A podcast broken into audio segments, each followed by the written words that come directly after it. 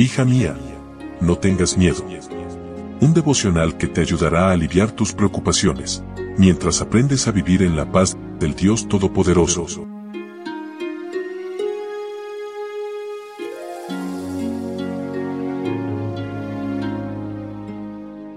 Hoy es 27 de mayo, día sábado, día feliz, día de consagración, día de adoración ya que Dios creó para nosotros desde la creación del mundo. Hola, ¿cómo estás? Muy buenos días, bienvenida a nuestro devocional para damas, hoy con el título Llamada a ser restauradora. Leo en Esdras capítulo 3, versículo 3.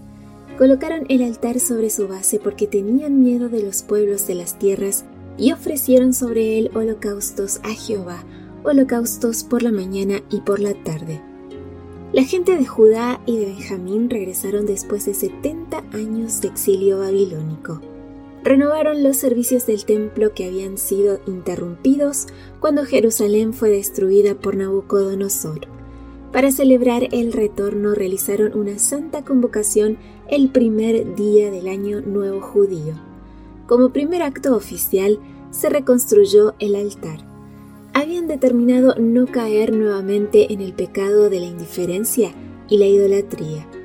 El gozo, los cantos de alabanza y los gritos de alegría se mezclaron con la voz del llanto de los ancianos que recordaban con melancolía la antigua gloria del templo de Salomón. La hostilidad de las ciudades vecinas era notoria. Muchos habían ocupado parte de Judea durante el exilio y por mandato del rey Ciro debían devolver esas tierras a sus legítimos dueños. De modo que el regreso de los judíos era molesto e indeseable para ellos, aún más cuando se enteraron de que los judíos recién llegados no permitirían otro culto en sus tierras, sino el del verdadero Dios. Aunque tenían el permiso del rey, se suscitó una seria oposición que llenó de miedo a los recién llegados. A pesar de los riesgos, siguieron con el proyecto y el miedo se esfumaba a medida que progresaban en la construcción del altar y al final celebraron la victoria. No todos los exiliados regresaron. Muchos habían crecido y prosperado, se habían casado y para sus hijos Babilonia era el único hogar que conocían. No estaban dispuestos a dejar sus salarios bien pagados y su vida social para irse a pasar penurias en su tierra natal se perdieron el honor de trabajar con Dios en la obra de restauración. Tú también eres llamada a restaurar. Tu familia resquebrajada, tu relación de pareja o una iglesia dividida. Empezar esta obra no es atractivo, pero es muy satisfactorio. Todos tenemos una segunda oportunidad para volver a empezar. Amiga, Dios es un Dios de oportunidades. Sus misericordias son nuevas cada mañana. Si decides convertirte en restauradora, Dios te promete lo que dice en Isaías capítulo 58, versículos del 8 al 10.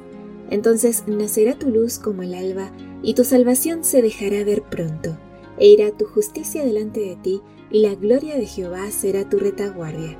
Entonces invocarás, y te oirá Jehová, clamarás, y dirá él, heme aquí. En las tinieblas nacerá tu luz, y tu oscuridad será como el mediodía.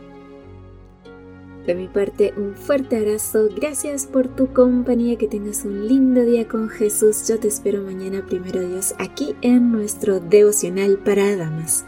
Bendiciones. Gracias por acompañarnos. Te recordamos que nos encontramos en redes sociales. Estamos en Facebook, Twitter e Instagram como Ministerio Evangelike. También puedes visitar nuestro sitio web www.evangelike.com